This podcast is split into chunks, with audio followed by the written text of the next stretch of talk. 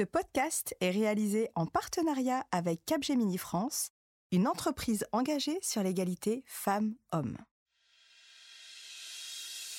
Bonjour à toutes et à tous et bienvenue dans Ma Juste Valeur, le podcast référent en matière d'égalité salariale qui vous apprend à déterminer, assumer puis défendre votre juste valeur sur le marché du travail. Je suis Insa Felassini, juriste financier fondatrice et directrice de l'organisation Lean in France et créatrice de ce podcast. Ma juste valeur est destinée à toutes les femmes, quelle que soit votre tranche de vie, votre statut et quelle que soit votre localisation géographique. Son objectif principal? Développer votre confiance en vous et vous partager des outils concrets qui vous permettront de vous construire une carrière et une vie à votre juste valeur. Pour cette saison 2, Ma juste valeur va vous donner de la visibilité sur les attentes du marché du travail, plus qu'indispensable en cette période de profond changement, vous coacher à construire, développer puis gérer la carrière dont vous avez toujours rêvé, puis obtenir le salaire que vous méritez, et enfin, je l'espère, vous inspirer en vous partageant des parcours de vie et de carrière inspirants. Deux fois par mois, je partage mon micro avec des DRH, des directrices RSE, des acteurs et des actrices du monde économique, des personnes inspirantes, des juristes en droit du travail ou des expertes en développement et gestion de carrière. Vous êtes prêtes? Alors place à l'épisode.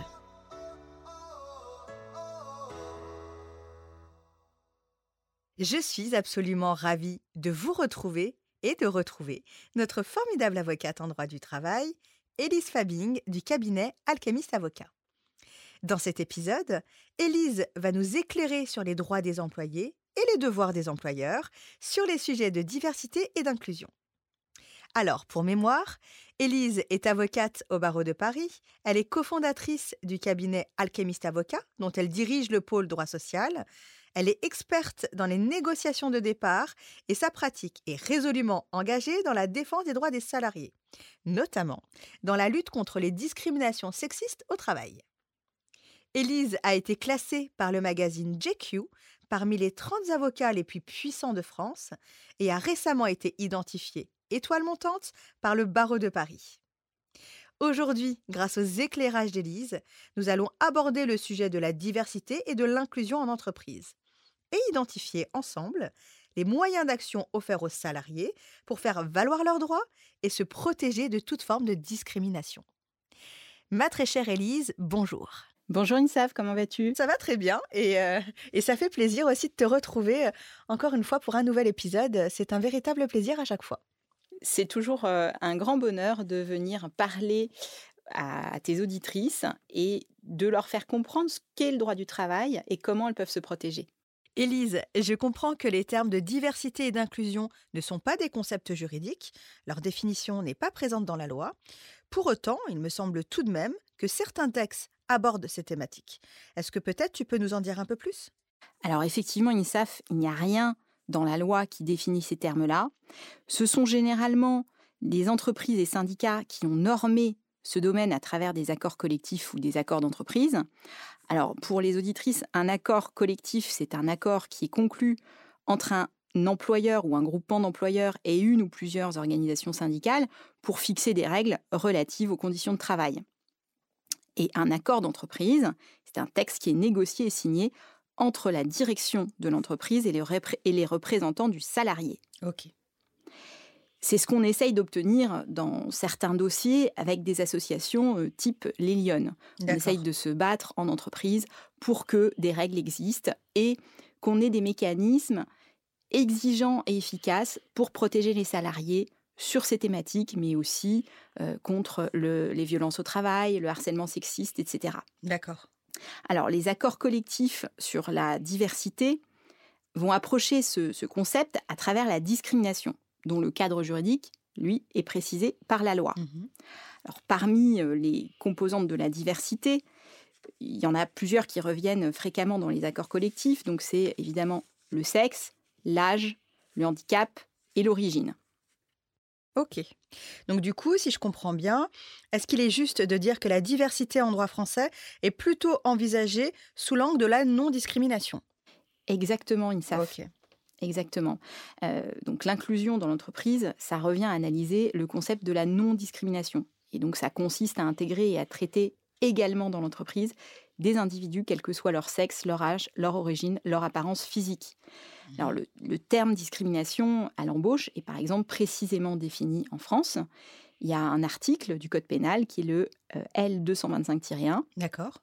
Et qui liste 25 critères qui ne doivent pas être un motif de distinction vis-à-vis d'une autre personne. D'accord. Alors, dans ces critères, il y a évidemment euh, le sexe, l'âge, l'apparence physique, l'appartenance religieuse. Et on a aussi un article du Code du travail, c'est l'article L 1132-1, qui euh, expose l'égalité de juger un candidat à l'embauche selon une ou plusieurs de ses caractéristiques. Ok. Alors, euh, selon le, baromètre réalisé par le défenseur des droits et l'OIT, donc ce qui est l'Organisation internationale du travail, mmh l'âge et, euh, avec le fait d'être une femme enceinte, ces, deux critères-là sont les premiers de discrimination ressentis par les salariés. D'accord. Donc être âgé de plus de 55 ans est considéré comme un, un inconvénient pour être embauché par 82% des salariés du secteur public, 81% des salariés du secteur privé et 89% des demandeurs d'emploi. C'est énorme, effectivement, c'est énorme. C'est d'autant plus énorme que dans l'inconscient collectif, les discriminations sont souvent envisagées sous l'angle des origines sociales, de la couleur de peau ou encore de la nationalité. Pourtant, comme tu le dis, on observe qu'il y a d'autres discriminations qui sont plus insidieuses et qui sont plus ressenties par les salariés, comme celle euh, de l'âge euh, des femmes enceintes et en particulier des femmes seniors, par exemple. Alors, tout à fait. Tout à fait. C'est vrai que j'ai beaucoup de dossiers de discrimination de femmes seniors, notamment dans la communication, mmh parce que j'ai eu des dossiers quand même où on disait à des femmes passées 50 ans qu'elles devaient être ménopausées, donc elles ne pouvaient plus rien vendre. Ouais, c'est assez dramatique ça. voilà. Alors, sur la discrimination en raison de l'âge, on a un article du Code pénal, c'est l'article 225-1, euh, qui précise que constitue une discrimination toute distinction opérée entre les personnes physiques à raison notamment de leur âge. Et en droit du travail, c'est l'article L 1132-1 et 2 euh, qui précise qu'aucune personne ne peut être écartée d'une procédure de recrutement en raison de l'âge. Mais comme tu le sais, Insaf, le gros problème, c'est toujours la preuve dans ces domaines-là. Effectivement, oui. Euh, alors en droit pénal, la, caractérisation du délit de discrimination va nécessiter la réunion de plusieurs éléments qui, qui sont difficiles à réunir en termes de preuves. Donc c'est évidemment un élément matériel, donc euh, la subordination d'une offre d'emploi à un critère prohibé ou le refus d'une embauche en raison, de, en raison de ce critère prohibé, et d'un élément intentionnel qui va être établi dès lors que l'employeur, de, auteur de l'offre incriminée ou du refus d'embauche, avait conscience de prendre en considération un motif de discrimination prohibé pour arrêter sa décision. D'accord. par exemple, lorsqu'une offre d'emploi porte la mention le poste est proposé à une personne plutôt jeune. Ça, ça se voit, tu vois, euh, moins de 30 ans. Et alors, qu'en est-il pour les offres d'emploi qui disent 3 à 5 ans d'expérience? Alors ça, c'est pas de la discrimination liée à l'âge, c'est lié à à l'expérience professionnelle. Donc ça, c'est différent, c'est pas prohibé. D'accord. Donc d'un côté, on cherche l'expérience, euh, donc on justifie euh, le poste euh, par rapport à l'expérience qui est recherchée par l'employeur, et d'un autre côté, on a un, employeur qui signifie clairement qu'il ne veut pas recruter des personnes au-delà d'une certaine fourchette d'âge. C'est ça. Après, tu peux avoir 50 ans et avoir 3 ans d'expérience dans un certain domaine. Absolument. Voilà, ça, ça arrive notamment aujourd'hui avec des cas de reconversion de plus mmh en plus fréquents. mais j'ai eu un dossier, par exemple, où le, candidat avait postulé et on a refusé de le prendre en entretien au motif qu'une personne jeune était recrutée. Et ma cliente avait 55 ans. Ouais. Voilà. Et alors, quand les deux éléments matériels et intentionnels sont caractérisés, on est là dans un délit pénal et on peut et l'employeur peut faire l'objet d'une amende allant jusqu'à 45 000 euros c'est quand même important. Mais il est assez rare, INSAF, en réalité, que l'employeur écrive noir sur blanc qu'il refuse de donner un poste à quelqu'un en raison de motifs discriminants. C'est plutôt on vous remercie pour votre candidature, salut. Du coup, comme tu le dis, comme là le, point le plus difficile à obtenir, c'est le point de la preuve. Comment est-ce qu'on peut prouver tout ça? Je sais que tu aimes toujours dire qu'il faut toujours susciter l'écrit. voilà. J'adore et du coup je le matraque. Euh, voilà, non mais c'est ça, il faut susciter l'écrit. Sauf que quand tu vas passer un entretien d'embauche, c'est hyper difficile. Donc peut-être euh, que l'idée c'est de toujours pousser à cet écrit-là en demandant par écrit pourquoi Mhm. la candidature est recrutée et, est ouais. écartée et refusée. Euh, mais les réponses sont extrêmement rares.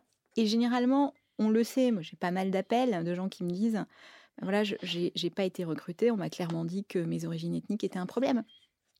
Mais euh, com- comment, comment faire? Comment le démontrer? Oui, comment le prouver? Voilà, Euh, c'est difficile. Alors, euh, le Code du travail donc, prévoit deux exceptions à, à ce principe hein, sur la discrimination liée à l'âge. C'est l'exigence professionnelle essentielle et déterminante, mais il faut que l'objectif soit légitime et que l'exigence soit proportionnée. Mhm. Donc, euh, euh, ça, c'est quand même euh, difficile hein, à, à prouver le- la légitimité euh, par rapport à l'âge. Et Mais il y a des cas quand même où, où les entreprises arrivent à le prouver? Ou c'est juste un cas d'école très théorique? C'est plutôt un cas d'école assez théorique. Mm, mm. Mm, Il n'y a pas de. Tu vois, je. je- J'arrive même pas à te donner un exemple concret. J'y réfléchis hein, avant notre, notre entretien.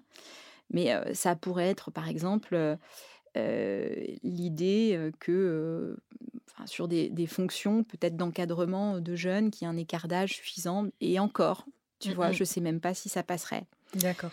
Euh, et donc, il y a- y, une autre, une, ex- une autre exception, c'est euh, le souci de préserver la santé ou la sécurité des, des travailleurs. Voilà, donc euh, là-dessus, il y a, y a un, un petit peu de, un petit peu de jurisprudence. Euh, c'est notamment la mise à la retraite d'office d'un pilote D'accord. parce qu'il avait atteint l'âge de 60 ans et euh, ça a été considéré par la Cour de cassation euh, comme discriminatoire pourtant, parce que l'objectif de sécurité publique n'a pas été considéré comme proportionnel au but recherché. D'accord. Ça veut dire que le tribunal a considéré qu'il n'était pas possible de mettre à la retraite d'office un pilote. Pourtant, métier physique, etc. Donc tu vois, c'est difficile quand même Mm, mm. euh, pour un employeur d'entrer dans ces critères-là. Alors du coup, est-ce que les mécanismes de proposition de, de pré-retraite rentrent dans, dans ce périmètre-là Ou pas du tout? Non, pas du tout. C'est différent, la mise à la retraite d'office. Alors après, une proposition de pré-retraite, dans un certain contexte, ça va contribuer à cette fa- fameuse technique du faisceau d'indices pour montrer qu'il y a une volonté d'écarter D'accord. euh, et, parfois du harcèlement ou euh, des faits discriminatoires. Mais euh, tu vois, il y a eu euh, une autre jurisprudence euh, là-dessus qui était la mise à la retraite d'office d'un cadre commercial, d'un cadre commercial de la SNCF Mhm. qui avait 55 ans. Ça a été considéré comme discriminatoire. Et la société disait qu'il était impossible de réduire les, les charges, euh, les charges financières. Les conséquences quand même de ces mises à la retraite illégales, ça va être la nullité de la rupture du contrat de travail. Alors on en Mhm. a déjà parlé de la nullité. On sait que en contentieux, c'est ce qu'il y a de plus euh, bankable, D'accord. avec le paiement de dommages et intérêts, évidemment. Élise, au surplus de toutes ces informations, il me semble que très récemment, les tribunaux ont reconnu pour la première fois le concept de discrimination raciale systémique. Alors, est-ce que tu peux nous, ex- nous expliquer en quoi ce concept, concept consiste et en quoi il correspond? Alors, une discrimination systémique, c'est une discrimination qui relève d'un système, c'est-à-dire d'un ordre établi qui provient de pratiques, volontaires ou non, ça c'est important, neutres en apparence, mais qui donnent lieu à des écarts de rémunération ou d'évolution de carrière entre une catégorie de personnes et une autre. Et c'est effectivement une jurisprudence qui va beaucoup nous aider dans certains Mhm. contentieux.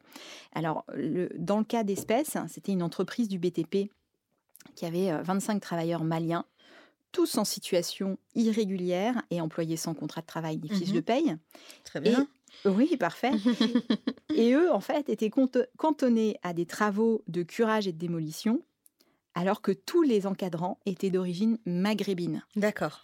Et donc, euh, au sein de cette entreprise, chaque salarié était prédestiné, et ça a pu être prouvé, euh, chaque salarié était prédestiné à certaines tâches en fonction de sa seule origine, en lui attribuant des compétences supposées et non en raison des compétences réelles. Et c'était donc, ça a été caractérisé de discrimination systémique en termes de rémunération, d'évolution professionnelle et d'affectation. C'est bon à savoir et c'est bon de se dire que bah, le droit a mis a créé un concept autour de ces mots-là de discrimination systémique et que, que, que, que ce concept-là est donc un concept juridique et qu'il peut être plaidé devant les tribunaux. Oui, tout à fait. Alors après, on a d'autres jurisprudences assez intéressantes sur la discrimination en, raison de l'origine vraie ou supposée à une ethnie, une nation mmh ou une prétendue race. Parce qu'on en parle encore dans les entreprises, malheureusement. donc l'article L 1132-1 du Code du travail prévoit donc qu'aucune personne ne peut être écartée d'une procédure de recrutement, faire l'objet d'une mesure discriminatoire, etc. Et il y a une sanction de nullité. Et toujours de nullité du contrat de travail. Toujours de nullité du contrat de travail et de la rupture de celui-ci. Alors, j'ai plusieurs exemples de discrimination en raison de l'origine, mmh malheureusement. Malheureusement, oui. Malheureusement. Donc, ça, c'est un truc que je vois souvent, c'est demander à un salarié de changer de prénom. Alors ça, c'est assez intéressant parce que moi, c'est la première fois que j'en entends parler.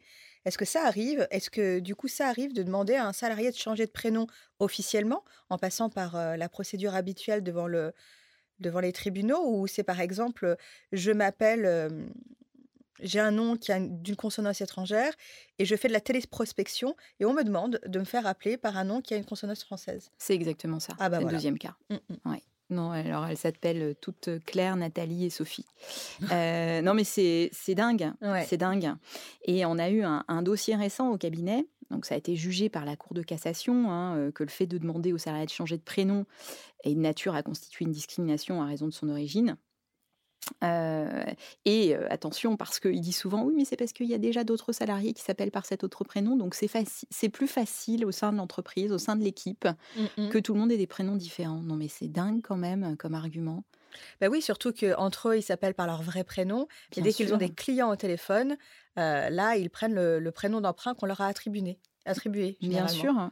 Alors nous, au, cabinet, on avait, on avait un dossier comme ça d'une salariée qui avait un prénom d'origine étrangère. Et on, l'a forcée à s'appeler, à s'appeler Nathalie. Mmh et donc on, est, on a fait une requête devant le Conseil de prud'homme et on a transigé. On a transigé parce que ça faisait quand même mauvaise presse. Ça faisait quand même mauvaise presse à la société.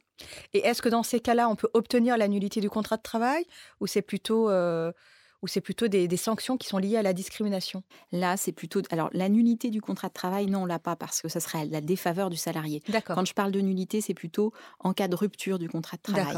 Parce que généralement, INSAF, quand on a quelqu'un qui commence à exiger qu'on l'appelle par son vrai prénom au sein de l'entreprise, alors qu'il est euh, courant de demander aux salariés de, changer de prénom mmh quand ils ont un prénom d'origine étrangère, eh bien, on a envie de se débarrasser de ce salarié.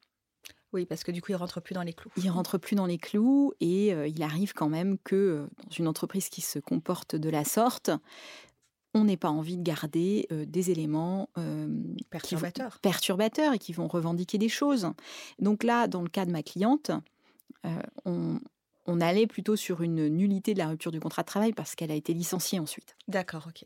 Elle a été licenciée ensuite. Donc non, la nullité du contrat de travail, euh, non, parce que le contrat de travail est là pour vous protéger, même s'il n'est pas écrit, qu'il est verbal. Mmh Donc euh, le contrat de travail est essentiel. Euh, mais c'est sur la rupture du contrat de travail qu'on peut avoir une nullité. Après, c'est plutôt des condamnations pour des faits de discrimination. Mais il ne faut pas se leurrer, INSAF, quand on obtient une condamnation de son employeur pour des faits de discrimination, il n'est pas bon de rester dans l'entreprise. Évidemment. Ça peut être compliqué et, et je dirais même que pour le salarié, euh, le contrat de confiance est rompu avec son employeur. Il n'a plus nécessairement envie d'y retourner. Donc c'est extrêmement rare qu'on ait uniquement des demandes sur les faits de discrimination. Souvent, ça s'inscrit dans une requête beaucoup plus globale. D'accord. Du coup, en fait, euh, là, on a vu tous les aspects qui étaient euh, assez intéressants du point de vue des droits et les moyens d'action qui sont offerts offert pour les salariés. Maintenant, j'aimerais que tu nous éclaires sur les obligations des employeurs en termes de politique d'inclusion et de diversité. Alors oui, au-delà de la non-discrimination, l'embauche doit aussi respecter une certaine politique d'inclusion, notamment concernant les travailleurs en situation de handicap. Donc une entreprise qui compte plus de 20 employés doit intégrer 6% de travailleurs en situation de handicap et doit mettre en œuvre un programme d'intégration. Est-ce que toi, dans ton exercice euh, au jour le jour, tu t'aperçois que le handicap est vraiment un sujet de discrimination encore? Oui. Ah oui, donc oui, ferme et définitif, ouais. Oui, euh, oui. Euh, et surtout, alors, quand on est reconnu handicapé, on, jouit quand même d'une certaine protection. Mmh mais on est assez vite considéré comme handicapé avant d'avoir le, statut, mmh quand notamment on a fait l'objet d'une déclaration de maladie professionnelle, d'un trouble physique, psychique. Je vois aussi alors c'est pas pas à proprement parler du handicap, mais c'est plutôt de la discrimination liée à l'état de santé. Mais j'ai énormément de, enfin énormément, quand même pas mal de dossiers. Après, les statistiques de mon cabinet ne reflètent pas l'état du monde. Mmh j'ai surtout, enfin j'ai essentiellement des, personnes qui, qui, ne vont pas bien, qui vivent des situations difficiles. Mais par exemple, au retour d'un arrêt maladie, très longue maladie à la suite d'un cancer ou autre. Mmh les rétrogradations sont fréquentes. D'accord. Oui. Et les employeurs peuvent avoir peur euh, du retour de ces personnes malades parce que elles sont vulnérables, elles sont à protéger et l'employeur est obligé euh, d'avoir une, véritable politique d'intégration qui peut être euh, qui peut être compliquée. Mais après sur le handicap, ça dépend vraiment du type d'handicap, mais il y a quand même moins de progression de carrière. Mmh J'ai eu plusieurs dossiers de, salariés handicapés euh, qui se plaignaient et qui revendiquaient des évolutions de carrière qui étaient euh, offertes à leurs homologues non handicapés et pas à eux. Mmh et du coup, le handicap, il ne s'envisage pas qu'à travers le handicap physique qu'on a tous comme les mèches d'épinal dans l'inconscient collectif. Mais l'handicap peut également être les reliquats d'une maladie professionnelle? Alors non, pas forcément. J'ai fait une petite digression. C'est pas à proprement parler. je, te parlais d'un scope plus général sur la discrimination liée à mmh l'état de santé. Le statut de handicap, c'est quelque chose qui est assez encadré mmh et qui est clair. L'employeur, enfin, c'est fléché pour l'employeur et il a des obligations et il y a un peu moins de risques de mauvais agissements. Ok, très bien, très clair. Et du coup, je crois comprendre qu'en plus de la situation d'handicap, on a le fameux, la fameuse égalité femmes-hommes et le fameux index d'égalité professionnelle. Tout à fait, tout à fait. Alors, une entreprise qui compte au moins 50 salariés doit publier un, un index d'égalité professionnelle entre les mmh hommes et femmes. Donc, c'est un index qui est sur 100 points et qui se calcule à partir de, de 4 à 5 indicateurs selon que l'entreprise euh, a plus ou moins de, de, 250 salariés. D'accord. Est-ce que tu peux nous expliquer un peu plus cette, euh, cet index pour que les, les, néophytes euh, Bien sûr. Alors, le découvrent? y a, On attribue des points en fonction de certains critères. Donc, par exemple, l'écart de rémunération femmes-hommes, c'est 40 points. L'écart de répartition des augmentations individuelles, ça va être 20 points. L'écart de répartition des promotions, donc alors ça c'est uniquement dans les entreprises de plus de 250 salariés, 15 points. Et le nombre de salariés augmentés à leur retour de congé maternité, c'est 15 points. Et la parité parmi les 10 plus hautes rémunérations, c'est 10 points. Donc tu vois, mmh il y a un panachage des critères. Alors cette obligation concerne les entreprises d'au moins 1000 salariés depuis le 1er mars 2019, celles de moins d'au moins 250 salariés depuis le 1er septembre 2019 et celle d'au moins 50 salariés depuis le 1er mars 2020. D'accord. Donc là, maintenant, le scope de cet index est relativement large.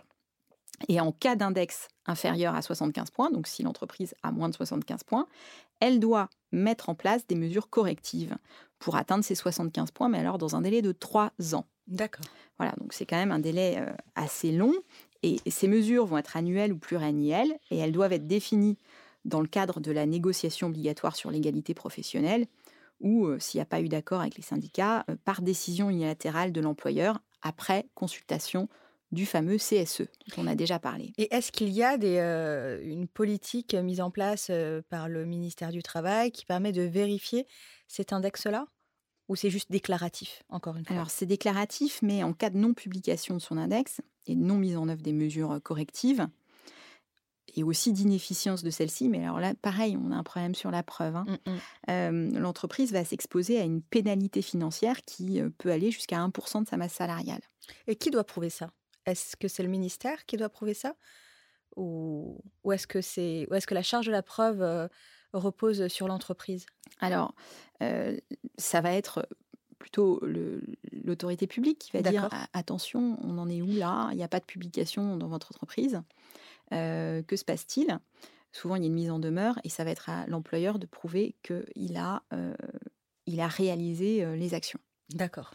Voilà, alors après, c'est quelque chose dont on se sert dans les contentieux individuels. D'accord.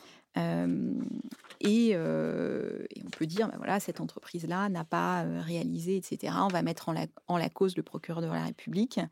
on informe l'inspection du travail, etc. Donc en fait, cet index, juste pour terminer là-dessus, mmh. il est plus usité et utilisé par les avocats et les avocates en droit du travail dans le cas de, de, de défense des droits des salariés, mais des cas individuels, plutôt que qu'une une attaque qui serait directement dirigée vers l'entité juridique qu'est l'entreprise. Alors moi, au sein de mon cabinet, c'est comme ça que je l'utilise. Après, je ne fais pas tellement de collectifs.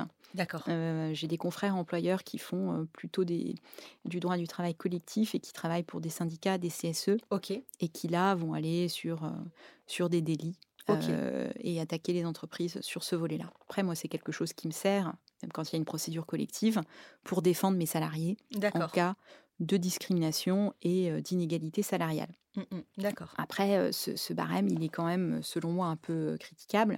Parce que déjà, il n'y a pas de, prise en compte des disparités du, temps de travail. Donc, tous les salaires sont ramenés à un équivalent temps plein. D'accord. Et le temps partiel est complètement gommé alors que c'est une des raisons des inégalités de rémunération. Bien sûr. Donc ça, c'est important. Et donc la loi oblige une publication, la publication de la note globale sur 100 et non de chacun des critères. Donc tu vois, la quasi-totalité des entreprises de plus de 1000 salariés qui ont publié leurs notes ont eu des super résultats, alors qu'en fait, les situations des femmes dans ces entreprises n'est pas forcément formidable. Absolument, oui et l'indicateur 4 qui permet de calculer le pourcentage des salariés augmentés à leur retour de congé maternité est noté sur 15 points. C'est une obligation légale, alors que tu vois, c'est une obligation légale qui est prévue par le Code du travail. et un employeur dont la note est de 0 sur 15 à cet indicateur pourra quand même obtenir une note supérieure à 75, alors qu'on a vu dans l'épisode relatif à la maternité et à, ces discriminations qu'on était obligé d'avoir la moyenne des rémunérations. Mmh, mmh. Euh, enfin, pardon, la moyenne des augmentations de salaire à tout le moins dans l'entreprise, à un retour de congé maternité. Et là, c'est un indicateur. On peut avoir 5 points juste parce qu'on respecte le droit, et ça, c'est inacceptable. D'accord. Et à contrario, un employeur qui augmenterait tous ses salariés de retour à, un congé maternité, donc qui respecterait le droit, aura 15 sur 15, mmh mais c'est simplement pour respecter le droit. Donc ça n'a pas réellement de sens. Oui, ça ne récompense pas l'effort mis en place pour, par les entreprises pour favoriser l'évolution professionnelle des femmes en retour de congé maternité, si on reste sur cet exemple-là. Ben oui, moi ce qui m'énerve un peu, c'est que là, on donne des points pour appliquer le droit que l'application du droit, ça doit être la norme. Oui, absolument. voilà, c'était le petit énervement du jour non, sur l'index égalité homme-femme. Mais après, il y a pas mal d'entreprises qui planchent fort sur euh, des accords collectifs, euh, sur des accords d'entreprise sur ces sujets-là, et qui, à mon sens, peuvent être bien plus efficaces que cet index qui ne va pas suffisamment loin. Donc toi, ton, ta lecture d'avocate spécialisée en droit du travail et dans la défense des droits des salariés, c'est que tu trouves que cette, cet index égalité femmes-hommes est très bien. C'est bien d'avoir des outils comme celui-ci, mais c'est mieux si ces outils sont efficaces. efficaces, alors qu'ils ne l'est pas réellement. Tout à fait. Malheureusement. Et du coup, quel, quel conseil donnerais-tu pour, que, pour rendre cet outil un peu plus efficace Si tu en avais, bien sûr? Alors, il y a pas mal, pas mal de choses à dire, mais déjà, je, je, veux qu'on enlève euh, ce fameux, euh, ces fameux 15 points pour le respect du droit, parce qu'on ne donne pas de bons points à un employeur qui remplit juste ses obligations légales. Mmh, mmh. Et euh, j'aimerais plus de transparence sur les politiques de rémunération des sociétés, parce que là, avec leur lissage sur le temps de travail, ça fausse complètement les calculs. Mmh, Et on peut réussir à faire dire un peu ce que l'on veut aux chiffres. Donc j'aimerais que ce soit beaucoup plus transparent. Voilà. Et puis surtout cet index, le problème c'est que quand on va devant le conseil de prud'homme pour une salariée qui est victime de, de discrimination sexiste et d'inégalité salariale, eh bien l'entreprise brandit fièrement son index et ça m'agace. Bien sûr, oui.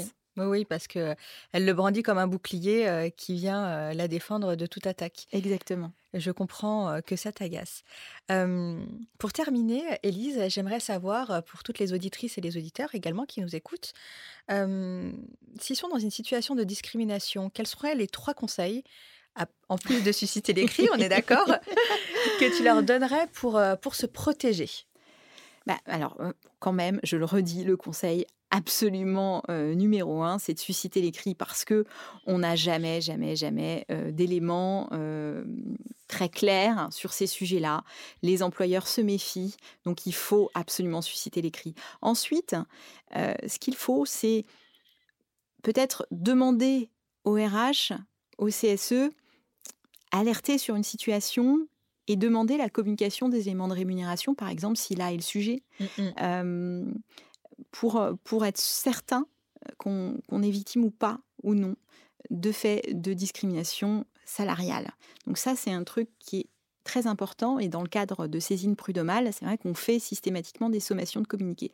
Quand ensuite c'est sur des faits de carrière, c'est bien de pouvoir d'avoir des éléments, de récupérer des éléments qui montrent les évolutions des collègues homologues qui n'ont pas la même origine. D'accord. Voilà, ou qui ne seraient pas victimes de discrimination pour montrer qu'il y a une différence dans la conduite de carrière des deux salariés. Il faut avoir un élément étalon qui prouve l'élément discriminatoire. Très intéressant. Et du coup, si on se place du côté des employeurs qui, encore une fois, ne sont pas euh, tous euh, des, diables qui rêvent de discriminer euh, les femmes et tout à chacun, les handicapés, les populations en minorité, s'ils sont dans cette démarche de vouloir améliorer les choses, de se remettre en question et d'essayer d'identifier les angles morts pour pouvoir faire que l'environnement de travail soit le, plus favorable pour leurs employés et ES, comment, quel, conseil, si tu en avais, tu, leur partagerais? Alors moi, je leur dirais surtout d'être plus transparent sur les politiques de rémunération, mmh sur les augmentations, sur les politiques de promotion aussi Sur les politiques de promotion, bien sûr. Je pense que aujourd'hui, on a besoin de ça. Les salariés ont besoin de cela, de, s'inscrire dans un système qui est clair, précis et transparent. Je leur dirais aussi de, de savoir gérer et, ouvrir le dialogue avec toutes les personnes qui s'estiment victimes, parce qu'il peut arriver qu'il y ait une erreur de micromanagement au sein d'une entreprise. Mmh et le rôle des RH, c'est de corriger le tir et d'apporter une réponse concrète et pratique aux salariés. Merci Elise, euh, j'aime beaucoup euh, cette note de fin puisqu'elle fédère finalement.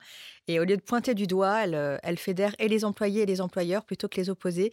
C'est ce qu'on essaie de faire en plus avec, avec ma juste valeur. Encore une fois, merci Elise pour ces éclairages et pour ta participation à ce podcast. je te souhaite une très belle journée et je te dis à très bientôt. À très bientôt, Insaf. Merci beaucoup. Au revoir. Au revoir. Cet épisode vous a plu?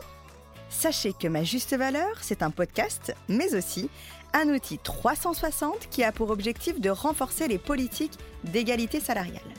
Il est composé de plusieurs formations e-learning à destination des entreprises, des écoles et universités, des pouvoirs publics ou encore à toutes celles qui veulent avancer dans leur carrière. Si vous souhaitez agir concrètement sur les inégalités salariales, améliorer et développer votre politique d'attraction et de rétention des talents, préparer et outiller vos étudiants et étudiantes à la dure réalité du marché du travail et du monde de l'entreprise, ou encore sortir de la salle d'attente de votre vie et vous construire enfin une carrière à votre juste valeur, contactez-nous. hello majustevaleur.com et pour toutes celles et ceux qui souhaitent soutenir ma juste valeur, vous pouvez noter ce podcast en indiquant bien sûr 5 étoiles. Partagez, relayez et nous suivre sur les réseaux sociaux ma juste valeur. Enfin, souvenez-vous, c'est votre job de connaître votre juste valeur. Alors, déterminez-la, assumez-la et défendez-la.